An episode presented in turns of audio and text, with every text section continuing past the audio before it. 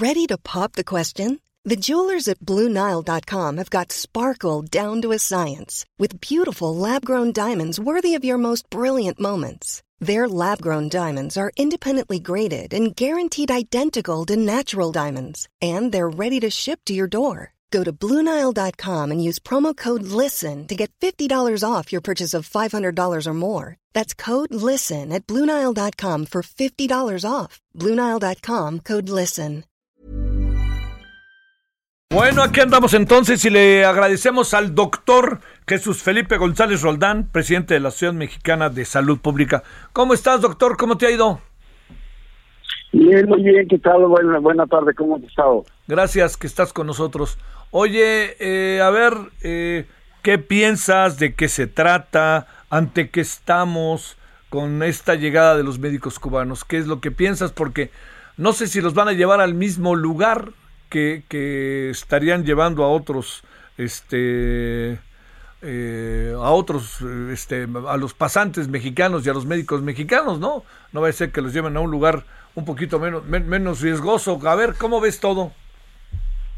Mira, Javier, como tú bien sabes, eh, más de 60 eh, organizaciones, asociaciones, sociedades y colegios médicos nos hemos manifestado eh, en contra de esto. Como bien señalas, se dio la noticia de que 60 médicos llegaban al estado de Nayarit a reforzar el sistema de salud, ¿no? Llama la atención el por qué Nayarit, pero pues hay que entender que Nayarit también es el primer estado que está en un proceso de transición en donde hay una transferencia de los recursos institucionales de las secretarías estatales de salud al, bienestar. Y va, me imagino, en concordancia con eso. Eh, se habla de que llegaron de diferentes especialidades a fortalecer el sistema de, eh, salud de, Nayarit. Y básicamente aquí hay varias eh, preguntas que hacernos.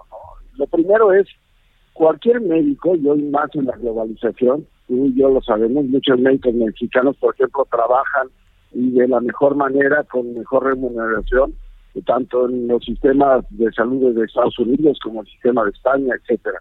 Pero para ello tenemos que cumplir una serie de requisitos de certificación, de reconocimiento de nuestras especialidades, inclusive de tener una cédula profesional para poder ejercer la profesión. ¿Por qué? Porque también nosotros estamos sujetos a las leyes en términos del ejercicio de nuestra profesión. Entonces, eso es algo que pues habría que también en un momento eh, explicar.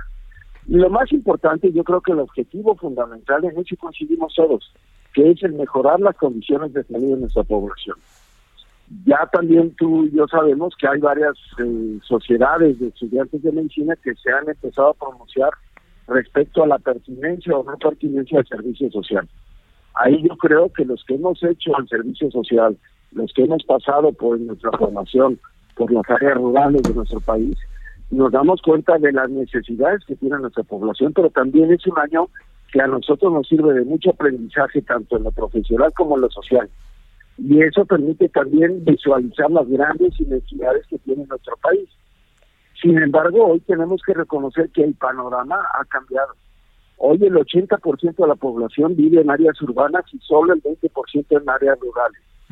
Entonces, hoy el primer nivel de atención de nuestro país, 80% de los centros de salud, 75% para ser más claros, está en el ámbito rural y solo el 25%. Y de ahí se puede explicar el crecimiento de un sector privado importante como es el consultorio de la cierta farmacia. Entonces, tenemos que mejorar en términos de infraestructura, sobre todo en el primer nivel en área urbana, con servicios que sobre todo tengan un objetivo más de carácter preventivo, más que de atención. Y, la verdad es que la llegada de, los médicos, pues hay que ver, en qué contexto se da, hay que visualizar también cómo van a operar y funcionar. Eh, creo que de lo positivo es que el gobernador del estado de Nayarit es un médico, ha sido secretario de salud de su entidad, ¿no? Eh, y es un médico que conoce, ¿no? Fue presidente de la Comisión del Senado, pero también, pues, es, este, en, en eso tenemos que estar todas las expectativas y tenemos que ser muy transparentes, porque aquí para nosotros, y los presidentes de colegios, pues no somos ni conservadores ni neoliberales. Los presidentes de los colegios somos y representamos a nuestros agremiados, estamos más allá de posiciones individuales buscando el beneficio de la colectividad y lo que buscamos es que México tenga un mejor sistema de salud y que nuestra población tenga mejores niveles de condición de salud, porque nosotros entendemos que la salud y la educación son los brazos humanistas de cualquier país que si tenemos buena salud y tenemos buena educación, le va bien al país.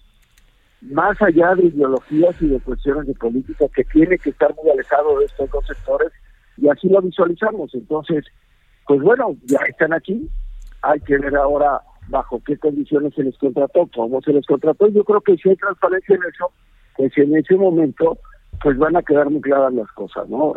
También, y, y, te lo digo, un poco lo que será es cómo hay médicos en el propio estado de Nayarit que han estado protestando porque no se les recontrató a pesar de que enfrentaron lo que fue la pandemia de, de, de COVID en su momento más álgido y que hoy no se les ha recontratado.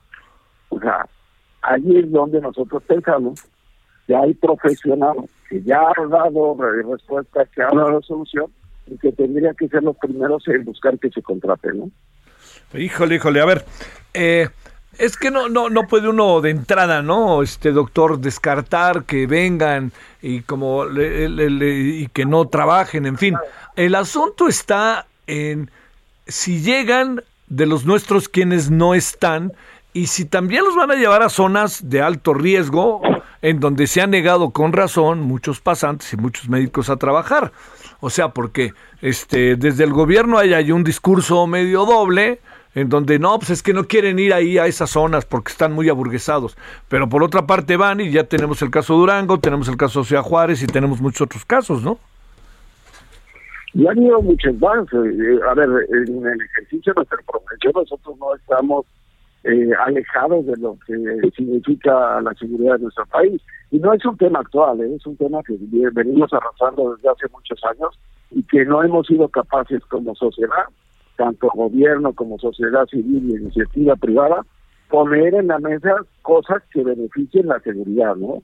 Y ahí hay varios, eh, varias cosas que se han hablado, tenemos muchos años y muchos ingenios hablando de esto y sin embargo, pues hoy la inseguridad persiste, y tú ves que, por ejemplo, inclusive en muchas de las zonas de nuestras eh, de, nuestras principales ciudades, de nuestras principales poblaciones, los niños no pueden salir a la calle ni los adolescentes porque están en permanente riesgo y tienen que estar pues en sus casas jugando a la maquinita y, ese es un tema cuando tú y yo crecimos pues jugamos en la calle así de simple no este y sin embargo pues nos sentíamos seguros nos, nos permitían andar en vacaciones a altas horas de la noche en cualquier ciudad de nuestro país. Hoy eso no lo podemos hacer. Bueno, hoy este, eh, el tema ideológico, ¿alguna opinión sobre eso, doctor? Yo, yo te, repito, la salud para nosotros debe estar alejado de cualquier tema de tipo ideológico. Y los presidentes de sociedades y colegios médicos siempre estamos abiertos a un diálogo y siempre estamos dispuestos a aportar lo mejor de lo que nosotros conocemos en el ejercicio de nuestra profesión y de las áreas donde tenemos expertise, en beneficio de poderle brindar a la población una atención de calidad y de calidez, que es cierto que muchos se ha abandonado y que necesitamos fortalecerlo, pero sobre todo también hay que aprovechar la experiencia y el, y el conocimiento que tenemos de esto de muchos de nosotros que hemos estado en el sector y que nos hemos formado en el ámbito rural, en el ámbito hospitalario, y que inclusive hemos sido capaces de dar respuesta a grandes problemas de salud que tenía nuestro país. Por ejemplo, se habla poco de que México en los últimos 10 años fue el único país en el mundo en lograr la certificación de eliminación de tres enfermedades a nivel mundial, oncocercosis, ¿no? Este, por ejemplo, eh, rabia por mordedura de, de perro también, ¿no? Y ahí es donde pues hay que, todos tenemos que aportar y poner nuestro granito de, arena porque queremos que a México le vaya bien y nosotros no queremos que ningún eh, gobierno federal, estatal o municipal le vaya mal. Sí, sí, sí, sí. Doctor, te agradezco mucho que hayas estado con nosotros. Javier, a tus órdenes cuantas veces quieras. Te lo agradezco, es el doctor Jesús Felipe González Roldán, presidente de la Sociedad Mexicana de Salud Pública. When you make decisions for your company, you look for the no-brainers. And if you have a lot of mailing to do, stamps.com is the ultimate no-brainer. It streamlines your processes to make your business more efficient, which makes you less busy. Mail checks, invoices, legal documents, and everything you need to keep your business running with Stamps.com. Seamlessly connect with every major marketplace and shopping cart. Schedule package pickups and see your cheapest and fastest shipping options from different carriers. With rates up to 89% off USPS and UPS rates. And with the Stamps.com mobile app, you can take care of mailing and shipping wherever you are. Make the same no-brainer decision as over 1 million other businesses with Stamps.com. Sign up with code PROGRAM for a four-week trial, plus free postage and a free digital scale. No long-term commitments or contracts. That's Stamps.com. Code PROGRAM.